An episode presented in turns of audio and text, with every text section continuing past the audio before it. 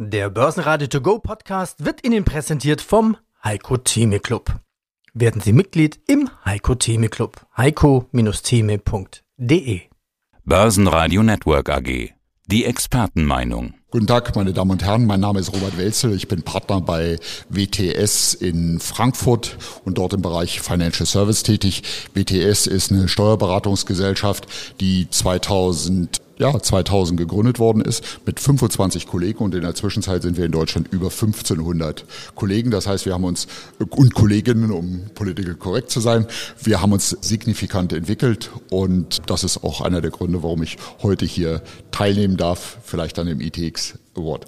Ja, WTS, Rechtsanwalt, Steuerberater, wer sind denn Ihre Mandanten? Was sind denn Ihre Jobs, Ihre Aufträge? Die Mandanten sind breit gestreut. Das sind in der Regel oder sehr häufig Unternehmen jedweder Couleur, also auch große DAX-Unternehmen. Wir beraten 95 Prozent der DAX 40 Unternehmen, Familienunternehmen, aber auch wohlhabende Privatleute, die mit ihren, all ihren Vermögensfragen auf uns zukommen. Wir haben dafür sogar Bereiche, Family Office Spezialisten, die oder Spezialisten für Family Fragestellungen mit Erbschaftssteuern, Recht, Schenkungssteuern, mit all diesen ganzen Themen.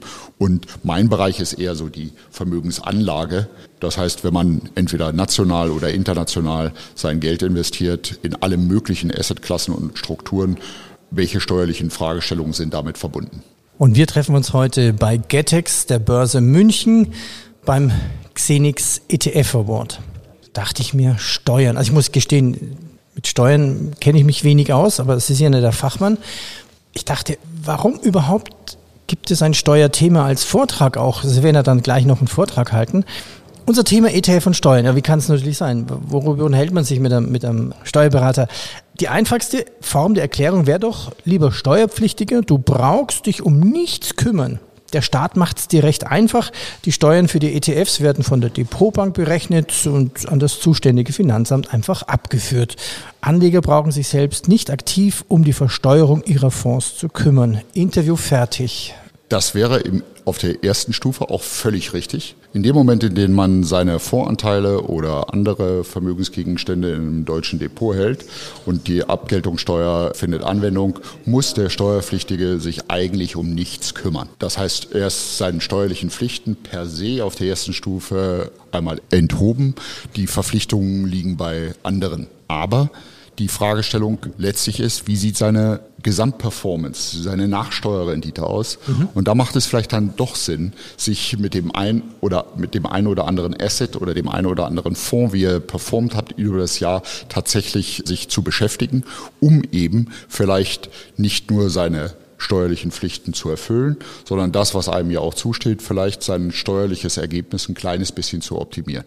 Okay, und wenn man es optimieren will, ja. dann müsste man sich selbst oder seine Anlageberater dazu animieren, äh, sich damit dann doch etwas näher zu beschäftigen. Na gut, versuchen wir es doch mal, beschäftigen wir uns. Ich glaube, wir müssen verschiedene Begriffe definieren, Abgeltungssteuer, Quellensteuer, da kommen wir dann gleich noch dazu. Was ist denn ETF rein steuerrechtlich? ETF ist eigentlich nichts anderes als ein Fondsanteil. Exchange Traded Funds und damit sind das eigentlich Fonds, die dem sogenannten Investmentsteuergesetz unterliegen und den allgemeinen Regelungen für Fondsanlagen unterliegen. Jetzt gab es eine Investmentsteuerreform 2018, glaube ich. Ist die noch gültig? Also damals hieß es ja eine gewisse Gleichstellung, also ob aktiv, passiv, inländisch, ausländisch, alle Fonds tessorierend, ausschüttend, nicht ausschüttend werden gleich behandelt? Das ist im Grundsatz so richtig. Vorher hatte man sehr transparent durch die Fondsstrukturen hindurchgeschaut. Das ist jetzt nicht mehr der Fall, sondern jetzt mehr oder weniger sind es Anlagen, die einheitlich besteuert werden. Es gibt da noch bestimmte Unterschiede, je nachdem, ob die Fonds in Aktien äh, investieren, ja oder nein. Aber grundsätzlich für alle Fondsanlagen, die unter das Investmentsteuerrecht fallen, das sind eben die typischen Fonds, was man vielleicht allgemein als Fonds bezeichnet, umgangssprachlich, die werden einheitlich nach der Abgeltungssteuer, also für Privatanleger 25 Prozent plus Solidaritätszuschlag plus soweit einschlägig Kirchensteuer besteuert auf die entsprechenden Steuerevents, die da sind. Veräußerung, ganz klar Realisation, Ausschüttungen, sofern Ausschüttungen vorgenommen werden. Das ist bei ETFs häufig nicht der Fall. Und Am Jahresende gibt es sowas wie eine kleine Hinzurechnungsbesteuerung, je nachdem wie die Performance des Fonds gelaufen ist, eine sogenannte Vorabpauschale, die dann ebenfalls noch zu versteuern ist. Und genau um diese Vorabpauschale im derzeitigen Kontext sollte man sich vielleicht etwas genauer kümmern. In der Vergangenheit war die Vorabpauschale, da die Steuersätze oder die, sagen wir mal, die Zinssätze sehr, sehr niedrig waren, war eine Vorabpauschale über mehrere Jahre de facto steuerlich nicht existent gewesen. Das heißt, über diese steuerliche Event, dass man besteuert wird ohne Cashflow, musste man sich nicht kümmern. Jetzt, jeder weiß es, die Zinsen sind hochgegangen. Damit ist auch der sogenannte Basiszinssatz, an dem sich eine Vorabpauschale orientiert, positiv für 2023 2,55 Prozent. Und wenn die Performance eines Fonds über diese 2,55 Prozent hinausgeht, dann könnte eine Vorabpauschale einschlägig werden. Ja, vor allem kann es durchaus passieren. 2,55 Prozent ist nicht, so, ja, ist, ja nicht, ist nicht so gewaltig. Ja. Aber daran sieht man, dass die jetzt, je nachdem in volatilen Märkten, in welche Fonds man investiert ist. Aber warum? Ich meine, ich staune immer wieder. Wir selber sind doch der Staat. Wer hat das erfunden? Eine Vorabpauschale. Wann ist die fällig? Ist das sowas wie Einkommensteuervorauszahlung einmal im Quartal oder sowas? Nein, sie wird nur einmal fällig. Am Jahresende wird sie berechnet und wird dann, fließt dann mehr oder weniger oder wird steuerpflichtig im darauffolgenden Jahr. Also das heißt, ein Fonds jetzt in 2023, schaut man sich die Performance an, 1.1.2023 bis zum 31.12.2023. Wenn die Performance positiv ist, wird es dies Jahr eine Vorabpauschale, muss eine Vorabpauschale berechnet werden und diese Vorabpauschale Pauschale fließt dann mehr oder weniger am ersten, äh, sagen wir mal, Handelstag, wirtschaftlichen Tag im neuen Jahr zu. Das wird in der Regel der zweite, erste 2024 sein. Und wenn man seine Fonds in deutschen Depots hält, wird dann auf diese Vorabpauschale entsprechend Kapitalertragssteuer einbehalten werden. Okay, wer macht's? Das wird machen die Depotbanken. Die Depotbanken auch wieder automatisch. Auch wieder automatisch. Kann ich ein bisschen was Steuern. Da gibt es zwei, zwei, zwei Lehren, die man immer hat. Einmal, man kann von Steuern nur profitieren, wenn man in die Zukunft denkt. Also Steuergestaltung passiert nur in der Zukunft. Ja. Im Nachgang gibt es relativ wenig. Hier lässt sich sogar relativ viel im äh, Nachgang noch steuern und zwar deswegen, weil das Ergebnis der Vorabpauschale für 2023, die in 2024 zufließt.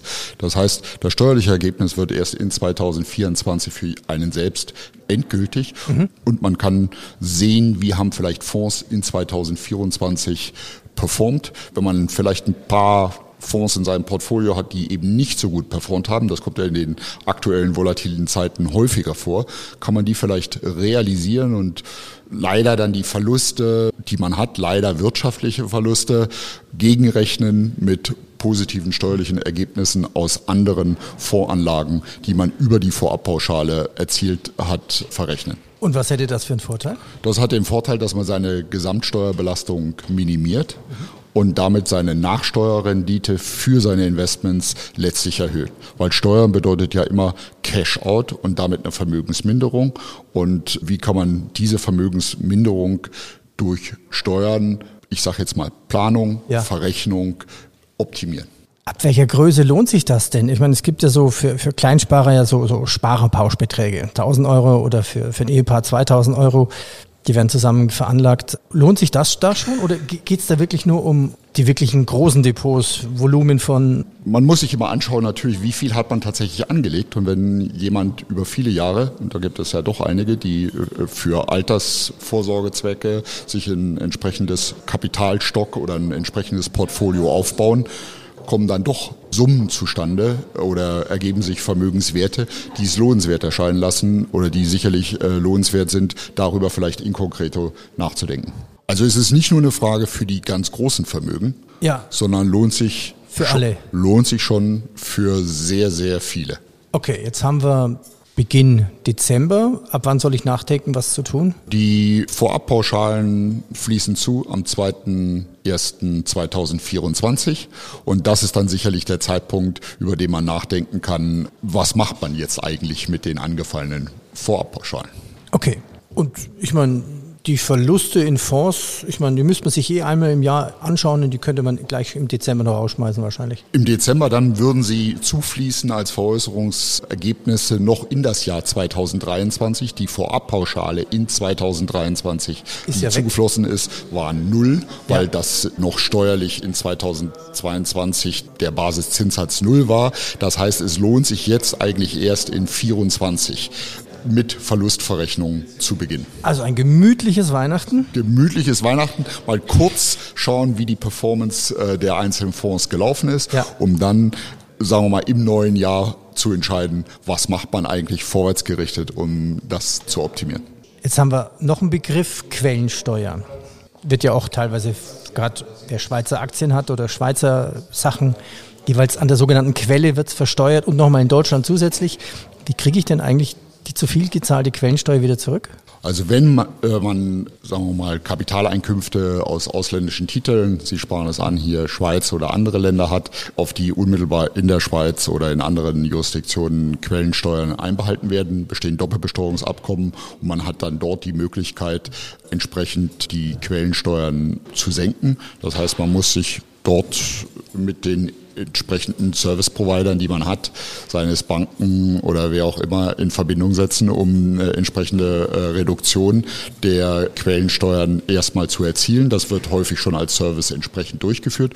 Und die verbleibende Quellensteuerbelastung des, der ausländischen Jurisdiktion kann man gegen seine Steuer in Deutschland anrechnen. Das heißt, wenn man eine Aktie hält, man zahlt 25 Prozent Abgeltungssteuer und dagegen wird dann die ausländische Quellensteuer verrechnet. So, die kann ja auch 25 Prozent sein. Kann auch 27 dann, je nach Land wahrscheinlich. Oder? Dann, es gibt, wenn man Überhänge hat und so weiter, dann wird es ein bisschen äh, ja. komplizierter, aber dass man letztlich die Steuerbelastung für, sagen wir mal, eine Aktie, die man im Ausland hält und dafür eine Dividende bekommt, häufig werden 25 Prozent Quellensteuer erstmal einbehalten, dann gibt es dann Reduktionen und den Betrag, den man nicht zurückerstattet bekommt von dem ausländischen Staat, die kann man anrechnen gegen seine deutsche Steuerbelastung, so dass man dann summa summarum etwa bei 25 Prozent plus Solidaritätszuschlag und auch so Kirchensteuern herauskommt. Ja, jetzt haben wir schon viel gelernt. Also meine mal Einstiegsfrage, so, Depotbank macht alles, ein Interview beendet. Nein, nein, wir könnten jetzt an dieser Stelle aufhören. Ein Begriff, den hört man auch häufig, und zwar Teilfreistellung. Also sind ja zwei Sachen, Freistellung und dann noch ein Teil davon. Was ist das? Teilfreistellung ist ein ausgesprochen, aus steuerlicher Sicht ein ausgesprochen spannender Konzept. Und zwar, wenn man eine Aktie, oder ich muss, muss fast ein kleines bisschen ausholen, wenn es mir erlaubt ist, wenn ja. man eine Aktie unmittelbar hält, dann zahlt man auf diese Aktie im Fall der Veräußerung 25 Prozent auf den Veräußerungsgewinn und wenn man Dividenden erhält, ebenfalls 25 Prozent Steuern, also den Abgeltungssteuersatz. Aus vielerlei Gründen hat der Gesetzgeber eingeführt so eine gewisse Teilfreistellung. Das heißt, wenn man jetzt über einen Aktienfonds, zum Beispiel einen Aktien-ETF, der zu 100 Prozent physisch in Aktien investiert ist, reduziert sich der Steuersatz sowohl für die Ausschüttung des Fonds, für die Veräußerung des Fonds und aber auch für die Vorabpauschale auf 70 Prozent. Das heißt, über die Anlage Anstelle, dass man unmittelbar als Privatanleger sein direktes Aktienportfolio hält in seinem Depot mit Einzelwerten, wenn man die bündelt über Fondsanlagen, dann reduziert sich der Steuersatz Einfach so von 25 auf 17 Prozent. Es gibt da bestimmte Nachteile, aber die sind eigentlich so langfristig angelegt, dass man die vielleicht für eine kurzfristige Anlagehorizont von drei, vier, fünf, zehn Jahren nicht unbedingt berücksichtigen muss. Ich glaube, da haben wir viel, viel gelernt. Die meisten kümmern sich ja aus Faulheit oder Kompliziertheit gar nicht um Steuern, aber man sollte es tun. Da ist deutlich mehr drin und kann man deutlich mehr rausholen. Vielleicht eine Zusammenfassung von Ihnen. Die wichtigsten To-Dos jetzt die wichtigsten To-Dos, ich meine, die Performance, das müssen andere für Sie machen. Das sind die Anlagemanager, die die Fonds auflegen, Fonds betreiben. Aber wenn man schon mal in Fonds investiert ist, die Nachsteuerrendite oder das heißt das tatsächliche vermögensliche Endergebnis ein bisschen zu optimieren. Dafür bedarf es einer kleinen, vielleicht Mitwirkung von einem selbst, seine eigene Faulheit überwinden. Ich kenne das. Macht man das wirklich in allen Fällen?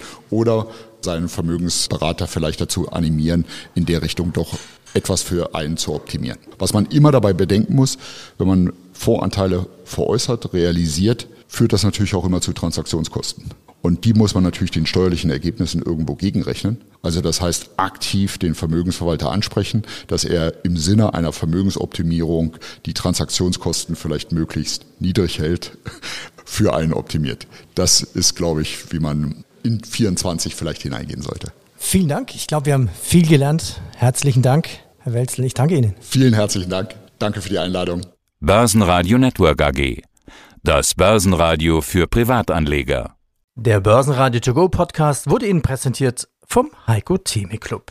Werden Sie Mitglied im Heiko Theme Club. heiko-theme.de